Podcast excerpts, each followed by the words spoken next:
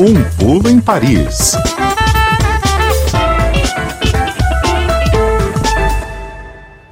Hora de dar um pulo em Paris, conversar com o pessoal da Rádio França Internacional hoje com a Daniela Franco. Oi, Daniela, boa tarde. Olá, Tati. Boa tarde para você, aos ouvintes. Boa tarde, Fernando. Boa tarde. Bom, e não tem como a gente falar sobre outro assunto que não a França na final da Copa do Mundo, não é mesmo? Pode se tornar no pois é. domingo, é. junto com a Itália e o Brasil, a terceira seleção a vencer duas Copas consecutivas. Como é que tá o clima em Paris? Quero começar te perguntando isso, Dani. É, Tati, agora sim, finalmente o pessoal resolveu se animar por aqui, porque vocês lembram no começo da Copa, os torcedores franceses não pareciam lá muito empolgados, nem muito confiantes, né, por tantos motivos. A gente até chegou a falar sobre isso aqui no Pulo, no fim de semana em que a Copa teve início, lá em novembro. Muita gente aqui eh, disse que ia boicotar, e boicotou mesmo no começo a Copa, por conta de todos os escândalos envolvendo o Catar. É, corrupção, desrespeito dos direitos humanos, homofobia, a questão antiecológica dos estádios pesou muito por aqui também. E, aliás, por conta disso, a gente não teve fanzones aqui na França, porque as prefeituras, inclusive aqui em Paris, decidiram cancelar a instalação de fanzones para protestar contra o Catar. E também teve a questão do frio, né? A gente está quase entrando no inverno aqui no hemisfério norte, mas as temperaturas desse final de outono já são gélidas. E tudo isso deu uma desanimada no povo para sair para festejar mais lá no começo, porque esse clima de desânimo foi mudando à medida em que a França foi avançando na Copa. Desde o começo, a imprensa esportiva francesa apostava alto em outras equipes, entre elas a seleção brasileira. Né? O jogo da França contra a Inglaterra foi muito sofrido, não sei se vocês viram, Sim. expôs falhas da seleção francesa. Você assistiu, Fernando? Sim, assisti. Claro. Né? Tô, tô adorando. Quando é que vai é. acabar? Ah. e muita gente estava em dúvida se a França ia conseguir bater o Marrocos na quarta passada. O Marrocos que fez essa campanha bonita no Mundial, eliminou a Espanha, eliminou Portugal, foi a primeira equipe africana a chegar a uma semifinal de Copa do Mundo.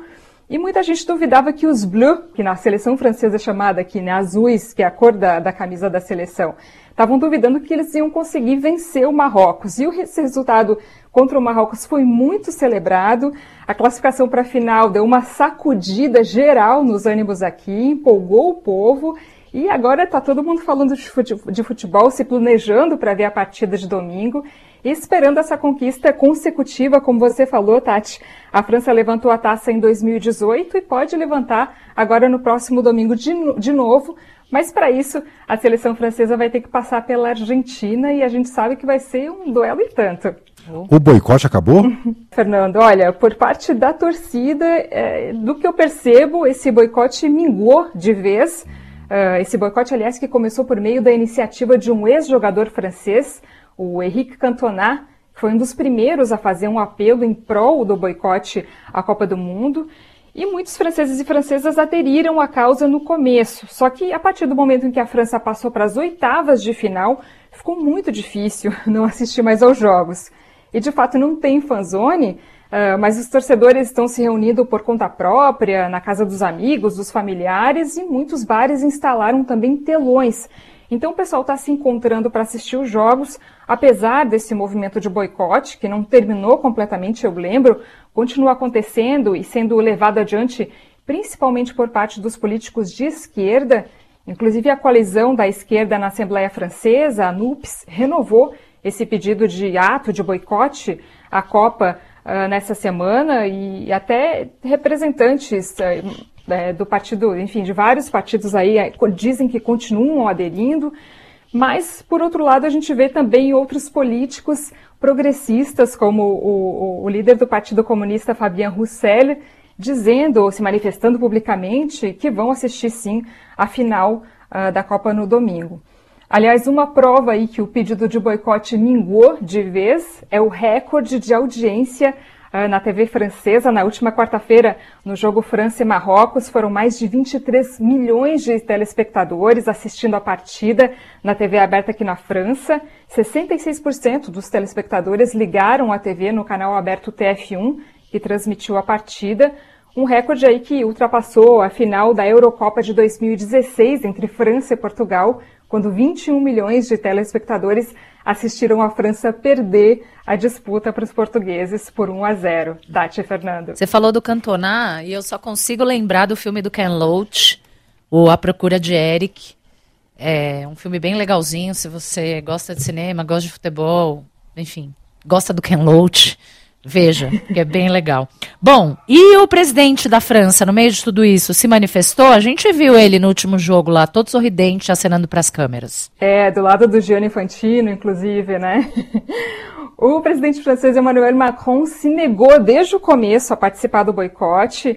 E, aliás, esse posicionamento dele suscitou muita polêmica por aqui, porque antes do início da Copa, lá em novembro, uh, quando ele estava comentando a possível ida dele para o Catar para assistir a semifinal e a final do Mundial, ele disse que o esporte não deveria ser politizado. Uma declaração que recebeu muitas críticas. A gente viu, inclusive, durante toda a Copa, como o esporte pode ser, sim, uma forma de se expressar politicamente. A gente viu os jogadores do Irã se recusando a cantar Tudo o é hino. política nessa vida, gente. Ele Não sabe é? disso. Que declaração besta. É verdade, estou É? com você, Tati. É, ué. E a gente viu nessa Copa, né, o- o- os jogadores do Irã se recusando a cantar o hino, os jogadores ingleses se ajoelhando antes das partidas para protestar contra o racismo. Né? A gente viu vários representantes políticos usando objetos acessórios com as cores do arco-íris para marcar o posicionamento contra a homofobia. Então, é, é bem isso, Tati. A declaração do Macron eh, foi bem mal vista, considerada deslocada. E na última quarta-feira, antes do jogo da França contra o Marrocos, o presidente francês voltou a provocar polêmica ao anunciar que ele ia assistir a semifinal em Doha, e foi o que ele fez, a gente viu ele lá no estádio. Ah, isso irritou demais a classe política francesa, principalmente a esquerda, para quem é inadmissível que um chefe de Estado apoie um evento esportivo realizado em um país envolvido em tantos escândalos. O último deles, inclusive, veio à tona na semana passada, né, um escândalo de corrupção envolvendo o Catar e o Parlamento Europeu. Agora, ah, o chefe do Partido Socialista francês, por exemplo, Olivier Faure, diz que compreende que os torcedores assistam às partidas, mas ter um presidente que viaja para o Catar para ver um jogo é uma forma do Macron apoiar ah, esse regime. Já os ecologistas estão denunciando a pegada de carbono do presidente francês, que fez um bate-volta em Doha com o avião presidencial e, ao que tudo indica, deve fazer novamente esse bate-volta agora na final do domingo. E o, Macron respondeu a todas essas críticas. Quando ele voltou do Catar, uh, ele disse que assume completamente essa, essa decisão, uh, que ele fez o mesmo há quatro anos, quando ele viajou para a Rússia para apoiar a seleção francesa em 2018, e aproveitou para criticar o boicote, dizendo que a grande audiência nas transmissões dos jogos na, na, na TV francesa está mostrando aí que os franceses, as francesas amam a equipe nacional e querem que a seleção francesa vença a Copa. O Macron ressaltou que domingo que vem ele vai estar lá. Tati Fernanda. Muito bem. É, bom, a gente teria mais o que conversar, houvesse tempo, viu, Daniela Franco? Mas olha, é, boa, boa final de Copa aí para vocês. Você é da turma que torce ou que boicota? Eu sou da turma que torce, Tati, para evitar, evitar um mau humor a mais aqui no final do ano. Né? Já é um final do ano com frio, né? O pessoal tá meio mal-humorado. Eu já quero evitar esse mau humor aí, esperando que a França vença e que os franceses fiquem um pouco mais felizinhos aí nesse Ah, fim de ano. Muito bem. A gente aqui torce para Argentina, sabe, Dani? Mas a gente torce acima de tudo para ver Messi contra Mbappé, porque vai ser um baita de um jogão no domingo. Vai ser. Vai ser Então, no pênalti. Vai ser, sim. Tomara! Que, Qual que é a né? aposta de vocês? É no pênalti. Puts. E aí vai dar Argentina. Vai ser pênalti? É, que é pra. O meu coraçãozinho diz Argentina. O meu, Ah, é? o meu cabeção diz França.